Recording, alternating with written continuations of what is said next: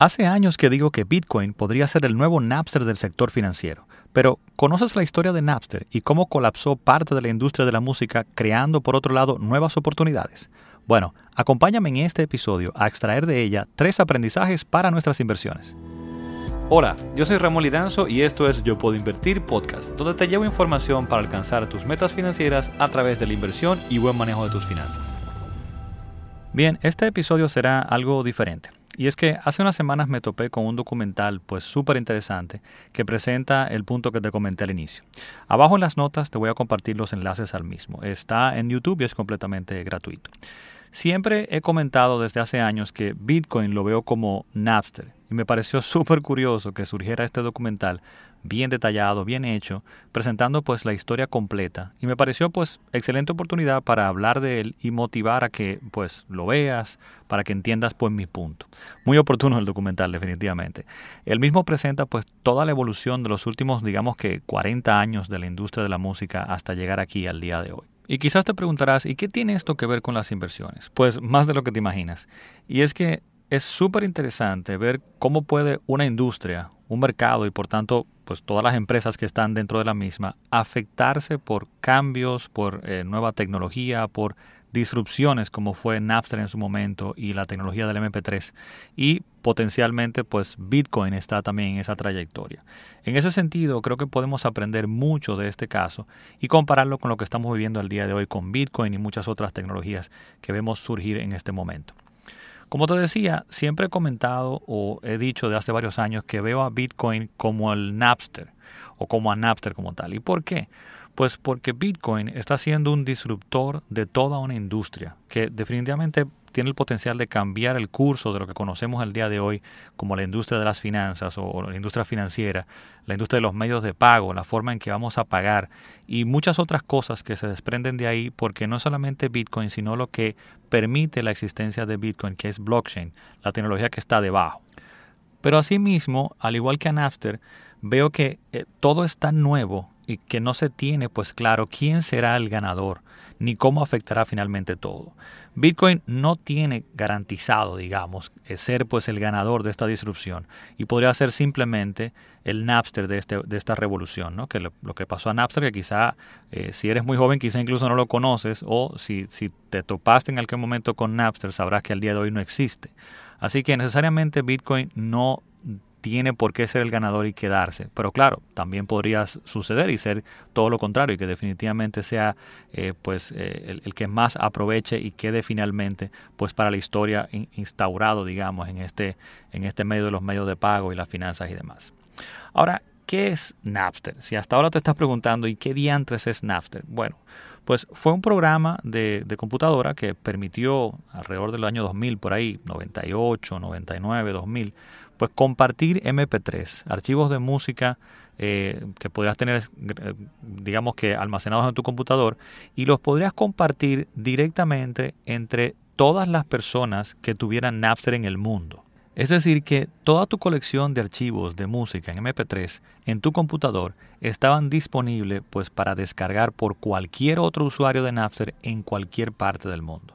Así que prácticamente no había algo que no existiera de, música que no estuviera en Napster. Y gratis, sin pagar un centavo por poder intercambiar esos archivos. Eran tiempos maravillosos, definitivamente. Ahora, ¿y de qué va el documental? Bueno, pues no te voy a contar aquí eh, todo en detalle y tampoco quiero ni, ni arruinarte la experiencia ni tampoco aburrirte. Pero básicamente te puedo resumir la historia en base a lo vivido por mí y que creo que presenta en detalle lo que trata más o menos el documental. Y te digo, es súper interesante y da toda una nueva perspectiva haber vivido y sobre todo no solamente haber vivido el proceso, sino estar consciente de lo que se estaba dando. Y fue lo que me pasó a mí. Y ver todo este impacto a la industria de la música, los ingresos que sufrieron en el camino, las nuevas oportunidades que se dieron y todo el impacto a la cultura del mundo. Básicamente te digo, yo tengo 46 años y ha sido tiempo suficiente para en mi vida poder haber visto y tenido en, mis manos, ¿bien? Cassette de 8 tracks, por ejemplo, que eran unos cassettes bastante grandes, eh, que se colocaban en algunos vehículos incluso, haber tenido en mi casa y comprado LPs o, lo que se llaman estos viniles hoy, ¿no? Discos de, de, pasta, de vinil, que están tan de moda como colección al día de hoy. Haber tenido y comprado cassettes regulares, hacer mixes en esos cassettes, o sea, grabar eh, música variada, digamos, ahí dentro. Ver la llegada en ese trayecto del CD y todo el impacto de la calidad del sonido de esto, haber comprado CDs, haber tenido una colección de CDs bastante interesante. Eh, y luego llegar entonces a Napster a poder utilizarlo para descargar miles y miles de canciones en su momento, álbumes completos en MP3. Pero luego también eh, ya más recientemente he comprado mucha música, por ejemplo, en iTunes y en Amazon, música digital para descargar. Y ahora finalmente, igual que seguro tú, utilizo servicios como Spotify, como Amazon Music, en modelo de suscripción, donde tú pagas regularmente una mensualidad y puedes escuchar toda la música que quisieras eh, en cualquier momento, ¿no? Pero en ese proceso se dio también cosas interesantes y coincidencias muy interesantes, como eh, haber encontrado por casualidad en YouTube un grupo llamado Pomplamoose, super underground en su momento, y ya hará quizá 10 años o más que me topé con ese eh, pequeño grupito independiente, y que luego ver pura coincidencia que uh, uno de sus fundadores, eh, el grupo básicamente son Jack Conti y su esposa Natalie, y Jack Conti, entonces de repente ser el fundador de Patreon. Patreon es una plataforma que permite a artistas y músicos, creadores de contenido en general, eh, pues poder recibir pagos directamente desde de sus fans directamente, ¿no? Es una página que seguro eh, conocerás a alguien, pues que, que sigas, que la utilice pues para poder fondearse eh, sus, sus, ingresos y demás, ¿no? Pidiendo donaciones o, suscripción de parte de sus, de sus fans directamente. En mi caso, por ejemplo, en República Dominicana, eh, si estás en República Dominicana, probablemente sepas del, del Antinoti de Sergio Carlo, un, un influencer, digamos, de, de, la radio y demás de, República Dominicana, que tiene un, un, proyecto llamado El Antinoti, y él utiliza incluso esta página Patreon, pues para poder fondear ese proyecto. Hoy en día quizá incluso no sepas, pero también se está creando todo un mundo virtual, digamos, creo que el término que se está utilizando es virtual verso. y básicamente, eh, pues esto es que a través de muchos juegos que quizás has escuchado a, a tus hijos o alguna persona que conozcas cercana los utilice, muchos adultos también, juegos eh, de computadora o de PlayStation o de las otras plataformas de juego como son Roblox, Minecraft o Fortnite, por ejemplo, que seguro has escuchado uno de esos, pues ya te permiten crear mundos ahí dentro, tener tu, tu avatar, tu, tu personaje dentro, interactuar con otras personas en tiempo real, intercambiar y comprar cosas ahí dentro con, con dinero virtual, pero que fondeas con, con dinero real, ¿no? Y hasta se han tenido ya recientemente, que hasta ahí llega la revolución, digamos, de esto de, de Napster, hasta cómo, cómo llegó aquí eh, la música a influir en todo esto, donde se han tenido en estas plataformas incluso conciertos en vivo virtuales dentro de la plataforma en la cual participas en vivo y que eh, hay personas entrando ahí que es para asistir hay que pagar. O sea que ha sido un trayecto súper interesante desde ese 8-track, ese 8, eh, track, ese cassette de 8 track que conocí, pues quizá tendría yo unos 10, 12 años por ahí. Entonces es muy interesante ver toda esta evolución y todo el impacto de la industria. ¿Y cuál es el punto? Tú dirás, ¿para dónde vas con esto, Ramón? Bueno, pues que esto te da otra perspectiva y te hace ser más humilde en tus planteamientos y en tus inversiones también. Porque te das cuenta que aunque creas que sabes algo del mundo actual y de la realidad y, hacia dónde van las cosas, pues el punto es que al final es demasiado complejo para comprenderlo completamente y que las cosas toman más tiempo de lo que siempre pensamos o deseamos y que el futuro es completamente incierto porque hay cientos, miles de variables que lo impactan con nuevas tecnologías, nuevo comportamiento y las cosas tienen que darse en el momento adecuado para que puedan prender y, encender y, darse como una realidad. Es sumamente difícil y complejo pues poder determinar qué pasará a futuro. Hay muchos actores en cada una de estas industrias, de los mercados, del mundo. Hay competidores, hay reguladores que también van a reaccionar cuando sale una disrupción como esto de Napster o como esto de Bitcoin el día de hoy, cualquier otra tecnología. Y dependiendo de la forma en que reaccionen, pues es que se va a dar ese futuro que tú estás quizá previendo. Hoy, por ejemplo, en esta revolución de la industria de la música, hay más artistas y más música que nunca en la historia de la humanidad. Hoy se consume incluso más música que lo que nunca se consumió en la historia de la humanidad. Entonces, así mismo te das cuenta de que las empresas, incluso las industrias como un todo, no son para siempre. Nacen y florecen otras nuevas industrias. Entonces, de ahí la importancia, para que me entiendas, enlazando con las inversiones, de ahí la importancia de diversificar.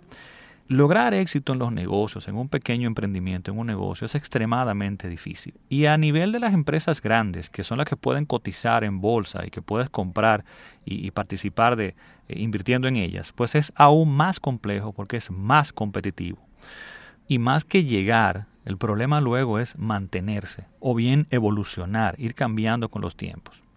Entonces, ¿cuáles son estos tres aprendizajes que tomo de este caso de Napster y de este documental específicamente? Bueno, pues número uno, sé humilde. Sé humilde. La realidad, el mundo, como te decía, es más complejo de lo que muchas veces creemos. El futuro definitivamente es incierto. La cantidad de variables, como te decía, que intervienen en la realidad y el desarrollo del futuro son demasiadas para poder evaluar y definir a ciencia cierta cómo se va a desarrollar o se va a crear ese futuro. Número dos, diversifica. La mejor forma de maximizar, de aumentar nuestra probabilidad de éxito en las inversiones es diversificando, ampliando nuestras opciones. De forma que si una en la que creíamos fervientemente pues no se da, no, pues no pasa nada, no hemos arruinado completamente nuestro patrimonio o nuestro futuro. Ten muy pendiente esto. Asimismo como poner, por ejemplo, todo en una sola inversión o una sola apuesta, en un solo número de la lotería, en una sola, en un solo número de la ruleta de un casino, pues podrías decir que tiene el potencial en ese momento y estás seguro pues de cambiar toda tu vida y hacerte millonario en poco tiempo, asimismo podría arruinar el resto de tu vida. Entonces la diversificación es muy importante. Por favor, considere ese punto. Y el punto número tres es mira la foto grande.